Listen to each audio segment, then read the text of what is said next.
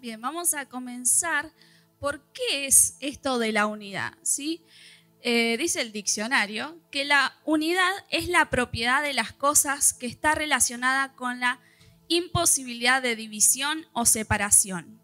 No es posible, por lo tanto, dice, dividir o separar una unidad sin modificar su integridad o esencia. ¿sí? Y nosotros vemos, todos creo que vemos cada vez una sociedad más desunida, cada uno piensa en lo suyo, trabaja por lo suyo y vive por lo suyo.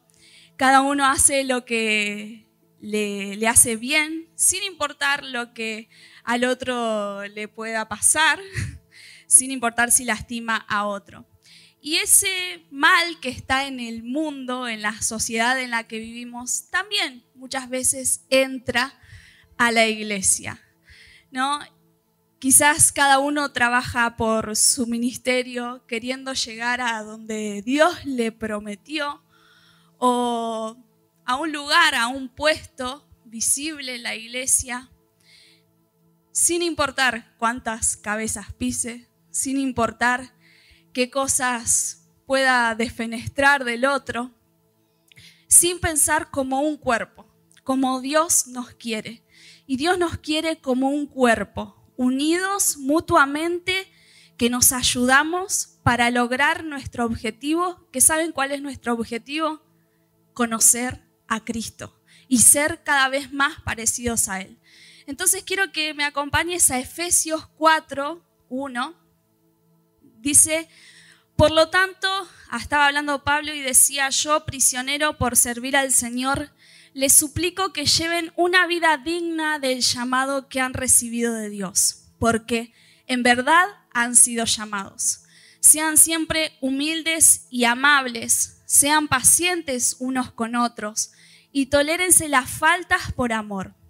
Hagan todo lo posible por mantenerse unidos en el Espíritu y enlazados mediante la paz, pues hay un solo cuerpo y un solo Espíritu tal como ustedes fueron llamados a una misma esperanza gloriosa para el futuro. Versículo 5 dice, hay un solo Señor, una sola fe, un solo bautismo, un solo Dios y Padre de todos, quien está sobre todos, en todos y vive por medio de todos. Y el versículo 11 dice, ahora bien, Cristo dio los siguientes dones a la iglesia apóstoles, los profetas, los evangelistas, los pastores y maestros. Ellos tienen la responsabilidad de preparar al pueblo de Dios para que lleve a cabo la obra de Dios y edifique a la iglesia, es decir, el cuerpo de Cristo.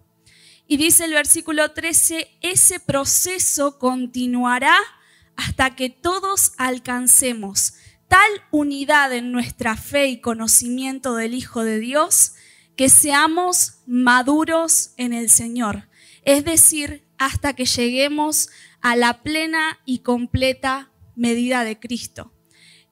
Sigo un poquito más, dice, entonces ya no seremos inmaduros como los niños, no seremos arrastrados de un lado a otro ni empujados por cualquier corriente de nuevas enseñanzas. No nos dejaremos llevar por personas que intenten engañarnos con mentiras tan hábiles que parezcan la verdad. En cambio, hablaremos la verdad con amor y así creceremos en todo sentido hasta parecernos más y más a Cristo, quien es la cabeza de su cuerpo, que es la iglesia. Él hace que todo el cuerpo encaje perfectamente y cada parte, al cumplir con su función específica, ayuda a que las demás se desarrollen. Y entonces todo el cuerpo crece y está sano y lleno de amor. Wow. No sé si alguna vez leíste este pasaje en la Biblia, pero como venimos hablando y el Señor viene también trabajando en nosotros como jóvenes desde que comenzamos el año, viene un tiempo nuevo y nosotros vamos a ser los protagonistas. Pero bien, tenemos que llegar a una meta, a un lugar para poder alcanzar todo lo que el Señor tiene para nosotros. Porque sabemos que Dios tiene algo nuevo y quiere usarnos, pero debemos ser parte de este cuerpo de lo que estamos hablando. ¿Y cuál es nuestra meta? Como decíamos recién y leíamos, es que todos alcancemos la unidad en nuestra fe y en el conocimiento del Hijo de Dios. Que seamos maduros. Veíamos el lema de nuestra iglesia para este año es avanzando hacia una iglesia fuerte y madura. Y madurez, el ser unidos también es un símbolo de madurez. Creo que cuando uno va creciendo aprende a compartir o no, ¿no? Viste que cuando eras chico, no sé si te pasaban la escuela. En el jardín te enseñan a compartir. A compartir, a guardar, a guardar, cada cosa en su lugar. Cuando sos, vas creciendo, también aprendes. Quizás antes te agarrabas a piñas cuando eras chico, ¿no? Yo cuando era chico en la escuela me peleaba a las piñas. Hoy quizás, no, hoy quizás no, hoy no. hoy quizás cambio, cambio un pensamiento, lo presento de otra forma. ¿Por qué? Porque fui creciendo, fui madurando y uno se da cuenta y aprende que no llega a nada de esa forma. Entonces, entendemos que el madurar también va a ser en nosotros madurar en la unidad como iglesia, como jóvenes, ¿sí? Es decir, que lleguemos a la plena y completa medida de Cristo, ser como Cristo. Qué difícil, ¿no? ¿Está, está lejos? Creo que todos los días debemos buscarlo para que el Señor nos muestre cada vez más cómo acercarnos y ser más parecidos a Él. Pero bien, recién Jay compartía que vivimos en un mundo complicado. Si hoy vemos a nuestro alrededor, vemos desastres por todos lados, ¿sí? ¿Y de dónde vino todo eso? Y vamos a ir al origen. Desde el principio, conocemos ahí en el Génesis, la creación, Dios crea al hombre, ¿sí? al hombre y a la mujer, para tener comunión con él. Pero ¿qué pasó? Apareció la viborita, ¿sí? según la escuela bíblica, apareció Satanás y trajo ahí la separación del hombre con el Señor. El hombre cae en pecado y ahí se distorsionó todo. El día viernes también compartíamos algo parecido, no sé dónde allí. Ahí cayó o entró en nosotros el pecado. Y por ende, los frutos de la carne, ya lo habíamos compartido en algunas veces, entró el rencor, el odio, la envidia. Y hubo separación. El hombre ahí se empezó a separar de Dios. Y vamos a la Biblia, vamos a ver qué pasó con los hijos de Adán y Eva, Caín y Abel. Creo que todos conocen la historia, pero la vamos a leer Ahí hubo peleas, hubo discordia, celos por las ofrendas a Dios. Llevémoslos a un tiempo más actual, celos ministeriales, podremos decirle. Vamos a ir a Génesis capítulo 4, versículo 1. Si tenés tu Biblia o tu celo ahí. Dice Génesis 4.1 en la versión nueva traducción viviente. Adán tuvo relaciones sexuales con su esposa, Eva, y ella quedó embarazada. Cuando dio a luz a Caín, dijo, con la ayuda del Señor he tenido un varón. Tiempo después dio a luz el hermano, al hermano de Caín y le puso por nombre Abel. Cuando crecieron, Abel se hizo pastor de ovejas, mientras que Caín se dedicó a cultivar la tierra. Al llegar el tiempo de la cosecha, Caín presentó alguno de sus cultivos como ofrenda para el Señor. Abel también presentó una ofrenda, las mejores partes de alguno de los corderos que eran primeras crías de su rebaño el Señor aceptó a Abel y a su ofrenda, pero no aceptó a Caín ni a su ofrenda. Esto hizo que Caín se enojara mucho y se veía decaído. Y el versículo 8 dice, cierto día Caín dijo a su hermano, salgamos al campo. Mientras estaban en el campo, Caín atacó a su hermano Abel y lo mató. Luego el Señor le pregunta a Caín, ¿dónde está tu hermano? ¿Dónde está Abel? No lo sé, contestó Caín. ¿Acaso soy yo el guardián de mi hermano? Acá vemos cómo el pecado se introduce en el ser humano y ya empieza a haber divisiones de sangre. ¿Sí? Ya, o sea. La segunda generación sobre la tierra. Ya arrancamos mal. O sea, del principio arrancamos mal. Ya arrancamos mal. Y si vemos acá esta respuesta del hombre, ¿no? Ante los celos, ante la envidia, fue con violencia, bueno, al punto de, la muerte. Pero no es el único hecho. Vamos a ver alguno más que encontramos en la palabra del Señor para ver esta relación entre hermanos. Nosotros entendemos que somos, ¿qué somos nosotros? Hijos de Dios. Por ende somos hermanos. Fede es mi hermano, Santi es mi hermano, Marcos es mi hermano. Todos somos hermanos en Cristo. Y acá vemos también en los hermanos de sangre lo que pasaba. Y vamos a ver qué pasó también con José. Muchos también conocen esta historia, pero vamos a leerla en esta noche y vamos a ver qué pasó con José y sus hermanos. En Génesis 3 y 4 dice, y amaba Israel a José más que a todos sus hijos, porque lo había tenido en su vejez, y le hizo una túnica de diversos colores. Y viendo a sus hermanos que su padre lo amaba más que a otros, sus hermanos lo aborrecían y no podían hablarle pacíficamente. Vemos de vuelta otro ejemplo, como la envidia, los celos, porque otro tiene algo que yo no tengo o que me gustaría tener, deja hacer raíces en nuestro corazón y después conocemos la historia, lo que pasó, ¿no? Sus hermanos lo venden a José y estuvo muchos años ahí lejos de su familia. Dios obviamente lo usó de otra forma, pero cuán peligroso es que esto entre a nuestro corazón. Yo creo que cada vez que yo escucho una palabra o que alguien habla, voy razonando, ¿no? Y voy pensando. Y quizás vos ya te estás haciendo una pregunta, che, pero yo tengo celo, tengo envidia. Yo no hago esto. Seguramente que no, espero que no, que no tengas ahí a tu hermano agarrándolo a palos o, al límite de matarlo. Pero a veces eso no lo podemos detectar porque son pequeñas cositas que no nos vamos dando cuenta.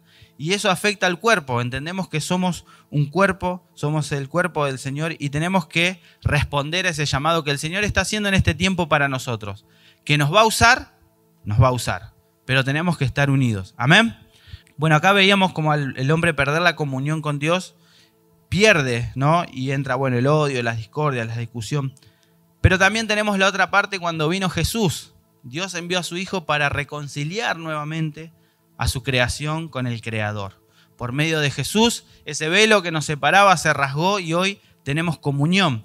Recién disfrutábamos un tiempo de adoración hermoso acá en este lugar, pero esta misma presencia está en tu casa, esta misma presencia está en tu trabajo, esta misma presencia puede estar donde vos estés. Él prometió que iba a estar con vos, ¿cuándo? Todos los días. Entonces, vos podés disfrutar de su presencia donde estés, donde te muevas.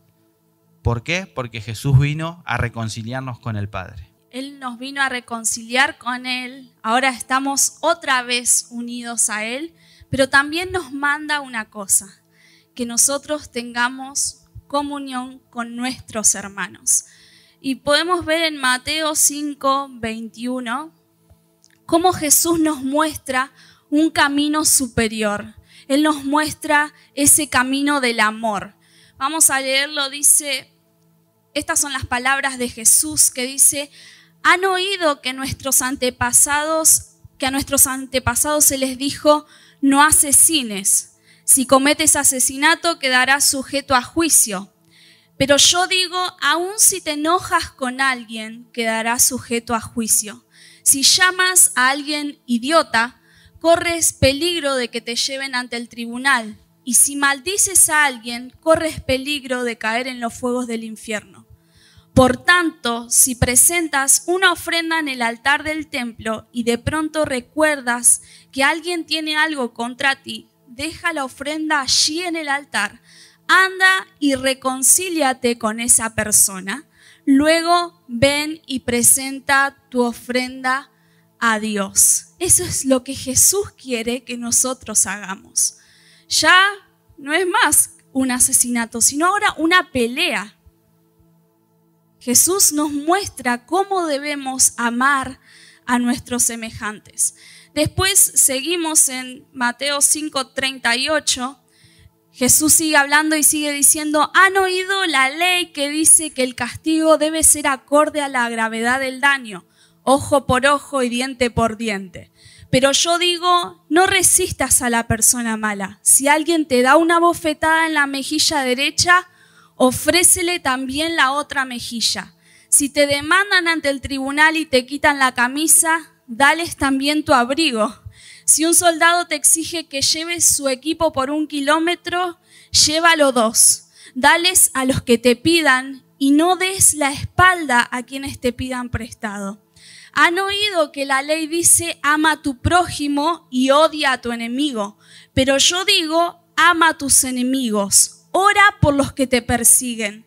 De esa manera estarás actuando, ¿cómo dice?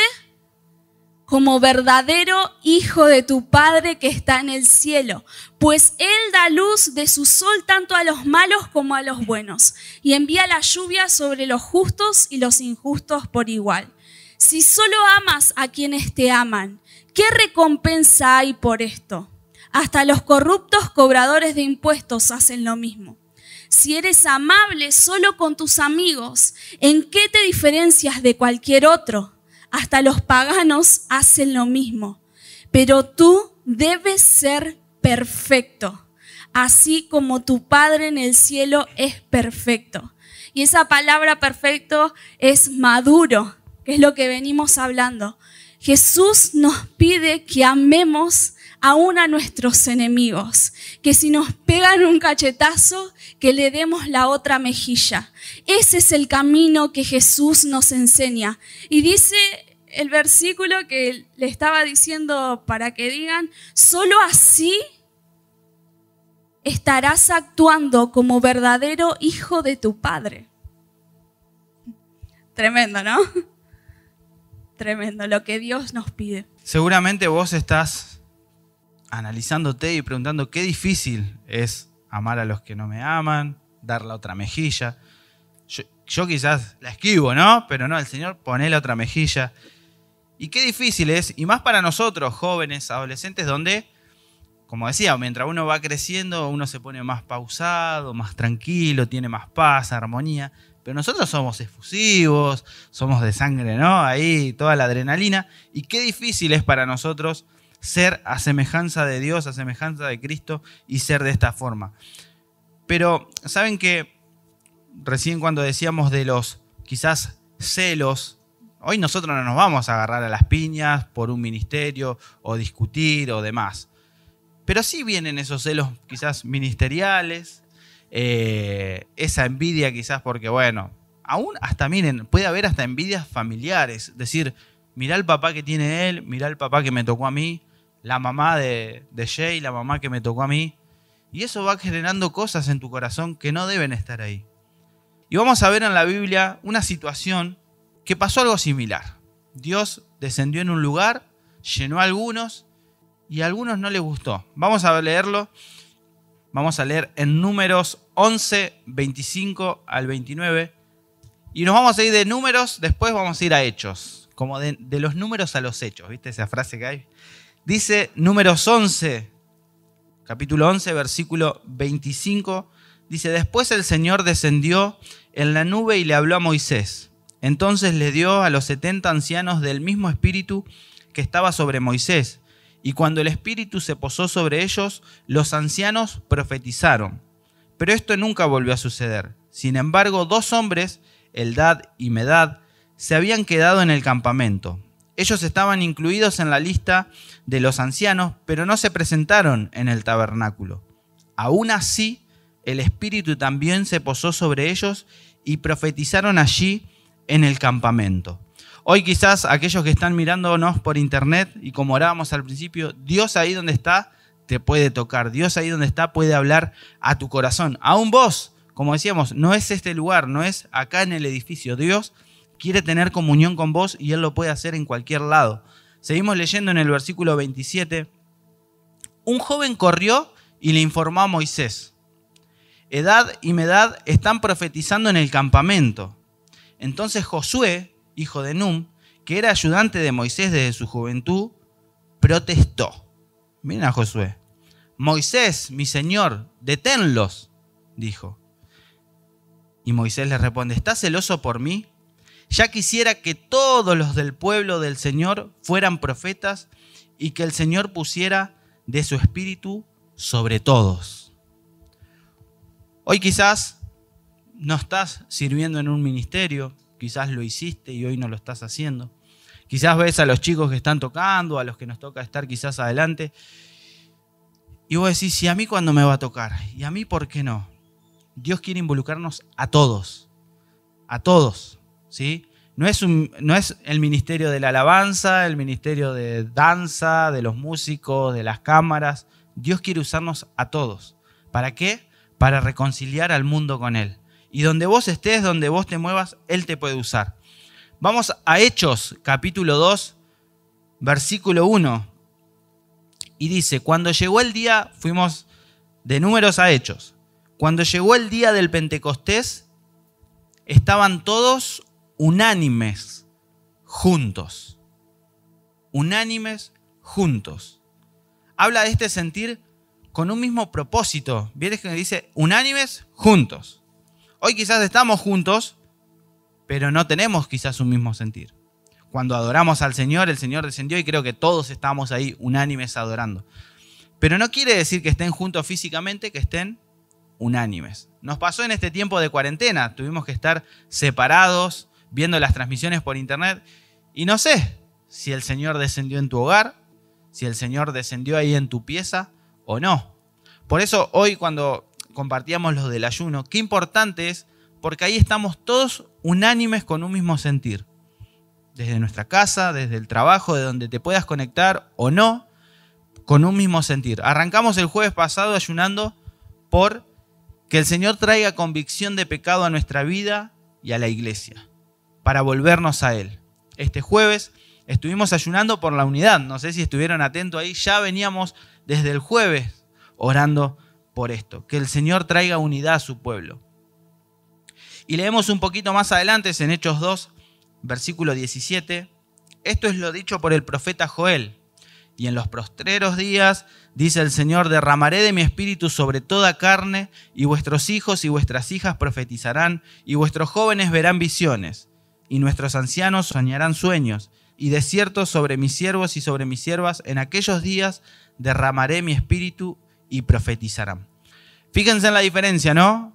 Allá en números eran 70 los que el Señor descendió para profetizar. Hubo dos que estaban lejos, que estaban en el campamento. Dios descendió y hubo alguien que no le gustó. Que como si Él no está, si no es de esta iglesia, si no está acá, puede también ser lleno. Pero acá vemos la promesa del Señor. Sobre todos va a descender el Espíritu de Dios y vamos a profetizar y vamos a ver visiones y soñar sueños. Entendemos que es el tiempo de la iglesia.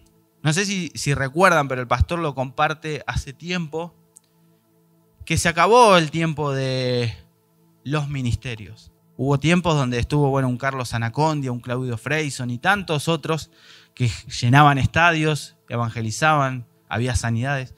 Pero hoy es el tiempo de la iglesia. Hoy no se va a levantar quizás otro Claudio o otro Dante o como el que te guste. Dios nos va a usar a todos. Amén.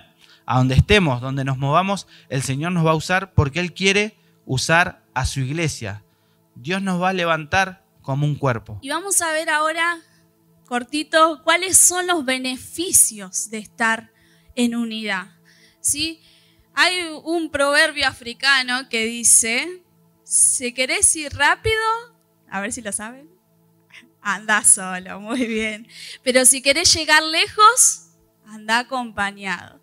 Pero la Biblia nos dice en Eclesiastés, en Eclesiastés 4, del 9 al 11, es mejor ser dos que uno, porque ambos pueden ayudarse mutuamente a lograr el éxito.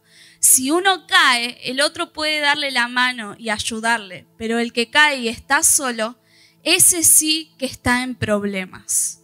Así que es nuestra, nuestra carga es más liviana cuando estamos unidos al cuerpo. Número dos, Dios responde la oración en unidad. Mateo 18 dice, también les digo lo siguiente, si dos de ustedes se ponen de acuerdo aquí en la tierra con respecto a cualquier cosa que pidan mi Padre que está en el cielo, la hará. Pues donde se reúnen dos o tres en mi nombre, yo estoy allí entre ellos. Hay poder en el acuerdo, hay poder en la unidad. Y número tres, y lo más importante es para que el mundo crea. En Juan 17 habla de una oración que Jesús hizo, la última oración antes de morir. Y dice, Jesús decía, no te pido solo por estos discípulos, sino también por todos los que creerán en mí por el mensaje de ellos. Te pido que todos sean uno así como tú y yo somos uno. Es decir, como tú estás en mi Padre, y yo en ti, y que ellos estén en nosotros para que el mundo crea que tú me enviaste.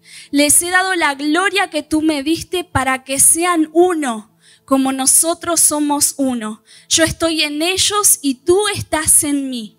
Que gocen de una unidad tan perfecta que el mundo sepa que tú me enviaste y que los amas tanto como me amas a mí. Es el poder de la unidad. Jesús pide por nosotros para que nosotros seamos uno. Y que cuando nosotros seamos uno, el mundo va a creer. El mundo cree por el amor que nosotros nos tratamos. Es así. En el reino de Dios no hay competencias. Hay aliados. No puede haber competencias. No puede haber competencias. Somos uno. Somos uno.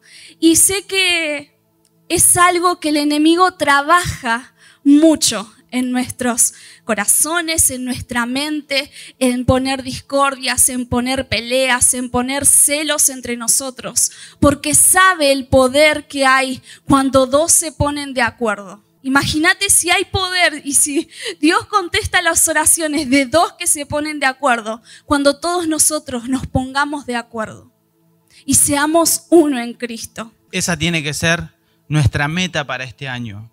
Avanzando hacia una iglesia fuerte y madura, unidos. Unidos. Amén. Unidos.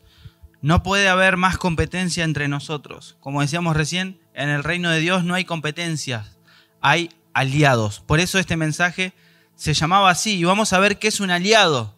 ¿Qué es lo que caracteriza a un aliado? Un aliado es cualquier persona que apoya fortalece o da la cara por otra persona o grupo de personas, que se une a otro para un determinado fin. ¡Wow! Yo cuando leo esto también veo la contracara. ¿Cuántos se, se unen para hacer el mal? Podemos hablar de mafias. Podemos hablar, bueno, lo veíamos en el Congreso, cuánta gente reunidas unidas para legalizar la muerte infantil. Y nosotros que tenemos la salvación, nosotros que tenemos la verdad, nosotros que tenemos esa vida eterna que el Señor ha puesto en nosotros, ¿cómo no nos vamos a unir? ¿Cómo no nos vamos a aliar para salvar a otros? Yo quiero ser protagonista en este tiempo, no sé vos, pero yo quiero que el Señor me use. Y yo sé que a mí no me puede usar solo, por eso necesito de vos, necesito de vos, necesitamos de todos. Y en esta noche te quiero hacer una pregunta. Seguramente quizás el Señor te habló y te quizás dijiste, uy, mira, es verdad, quizás tuve envidia, quizás tuve celo, quizás esto entró en mi, mi corazón, rencor. Pero es tiempo de dejar todo atrás. El Señor trae un tiempo nuevo para esta iglesia, trae un tiempo nuevo para nosotros y debemos ser protagonistas. Pero hay una pregunta que es, ¿cuántos quieren ser aliados del reino? Yo quiero ser un aliado. El año pasado tuvimos un lema que era comprometidos con el reino. Yo quiero seguir comprometido, ese lema no caducó. Si ustedes prestan atención, cada lema, cada año, es consecuente y tiene una relación. Yo quiero ser un aliado para el reino de Dios. ¿Vos querés serlo?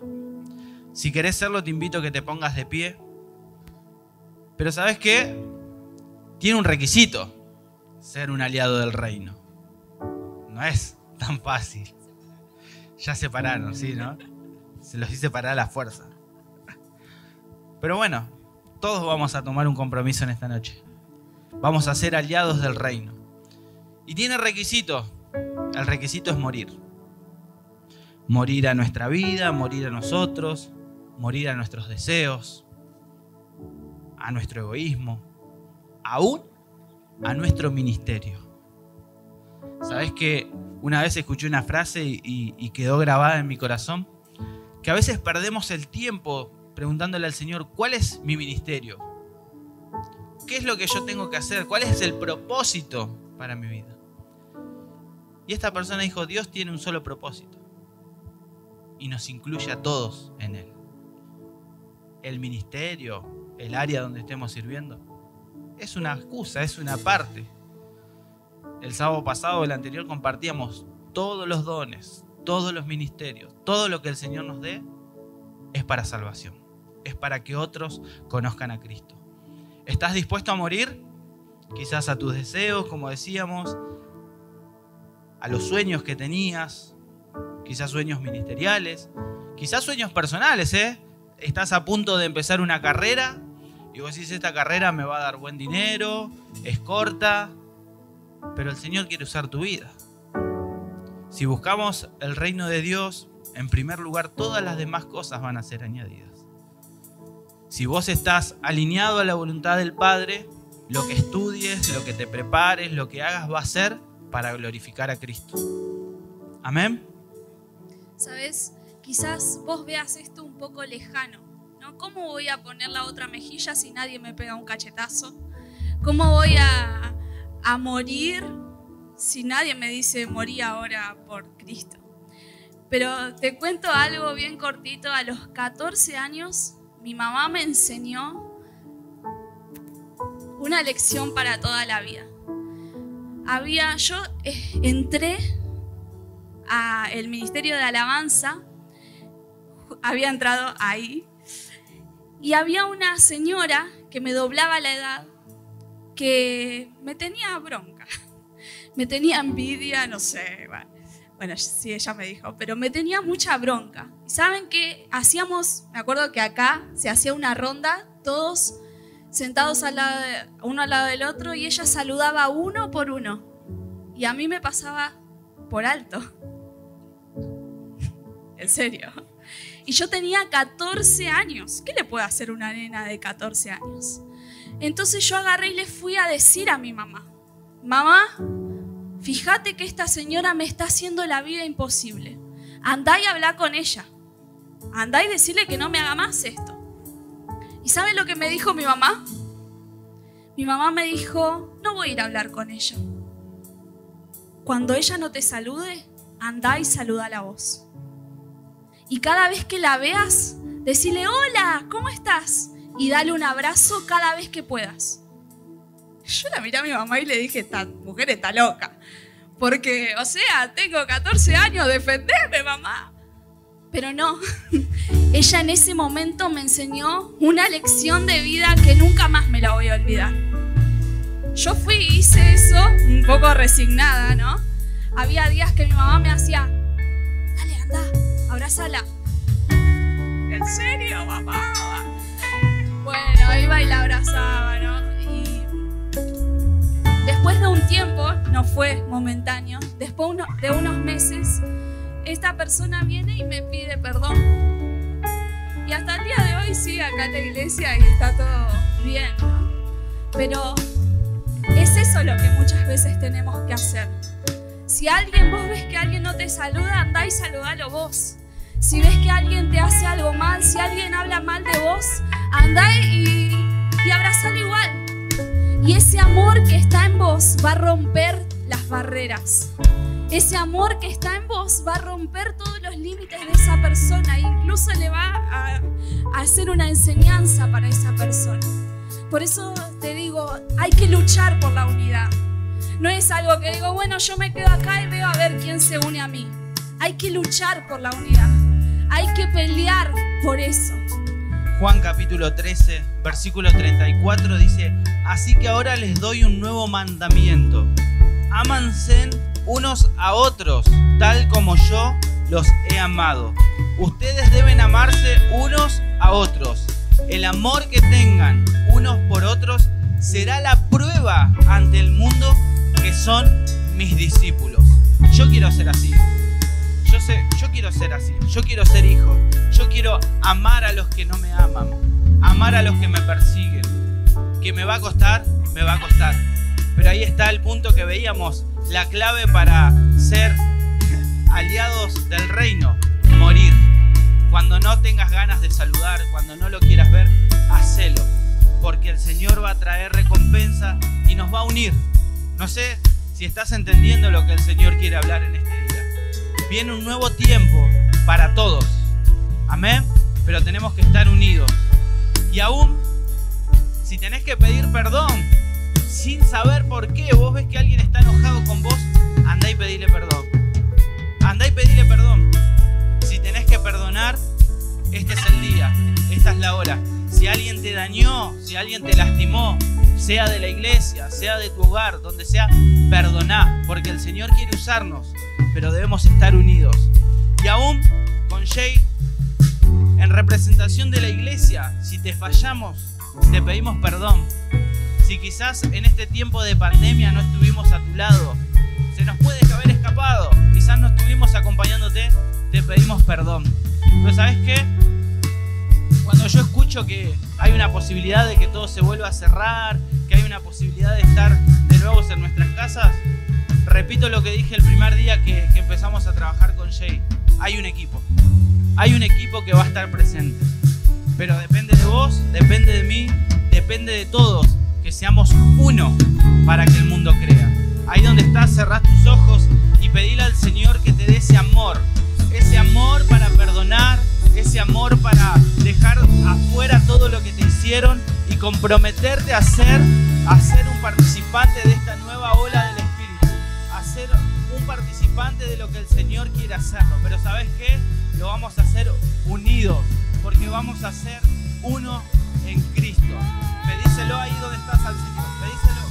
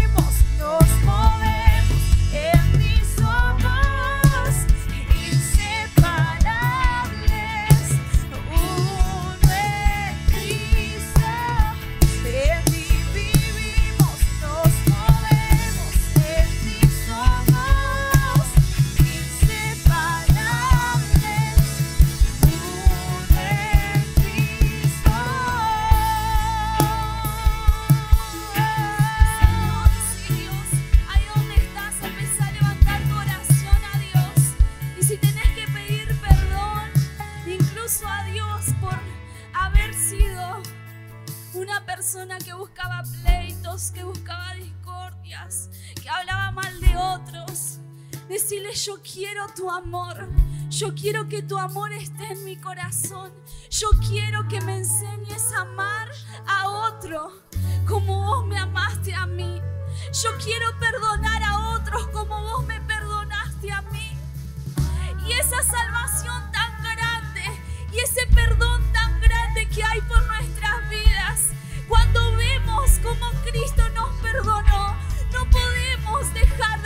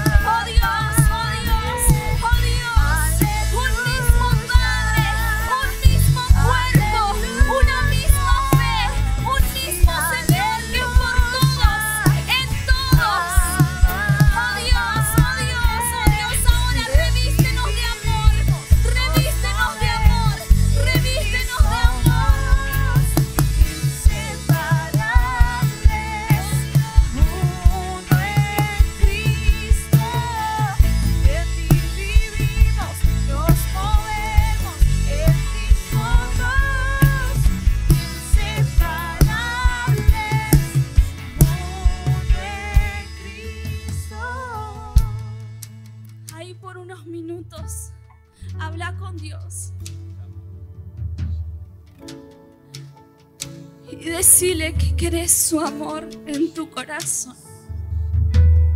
Señor, para que todos lleguemos a esa perfecta unidad. que el mundo crea a través de nosotros.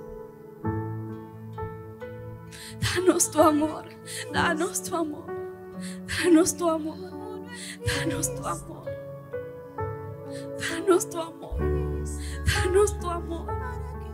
Hoy renunciamos a todo orgullo. Renunciamos al querer ser alguien. Renunciamos a todas las obras de la carne, a la envidia, a los celos, a los pleitos, a las discusiones. Renunciamos. Y nos presentamos hoy ante vos, Señor, como un cuerpo, unidos por vos, unidos por tu presencia, unidos por ese amor que nos das. Acá están, Señor, tus hijos. Acá están tus hijos que quieren llegar a ser como vos. Oh Dios, oh Dios, oh Dios, danos tu corazón, danos tu corazón, danos tu corazón. Vamos, empieza a levantar un clamor en tu corazón y decirle a Dios, dame tu corazón, dame tu corazón, dame tu amor, dame tu amor, dame tu amor. Oh Dios, oh Dios, oh Dios, oh Dios,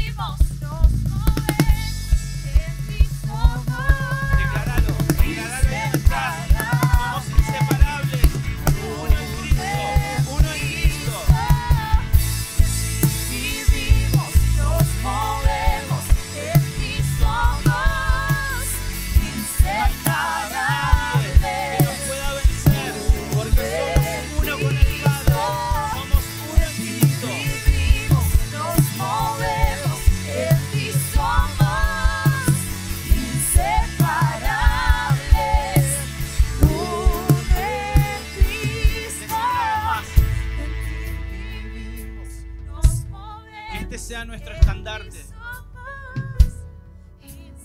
Cada vez que quiera venir el enemigo a atacar a tu mente, a tu corazón, en que estás solo, en que nadie te valora, recuerda esto que estás declarando hoy. Somos inseparables. Que ese amor que el Señor está derramando en esta noche nos haga inseparables con Cristo, inseparables con nuestros hermanos.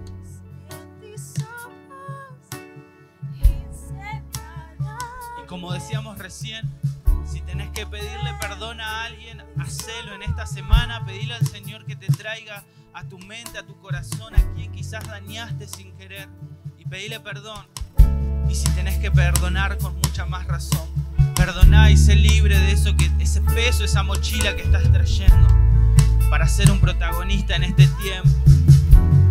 Nos rendimos a ti, Señor. Morimos a nuestros deseos, morimos a lo que queremos para hacer tu voluntad y ser uno.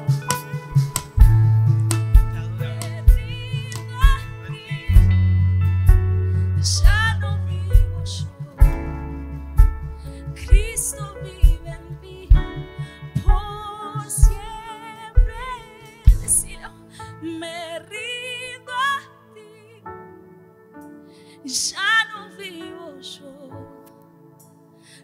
Cristo vive en mí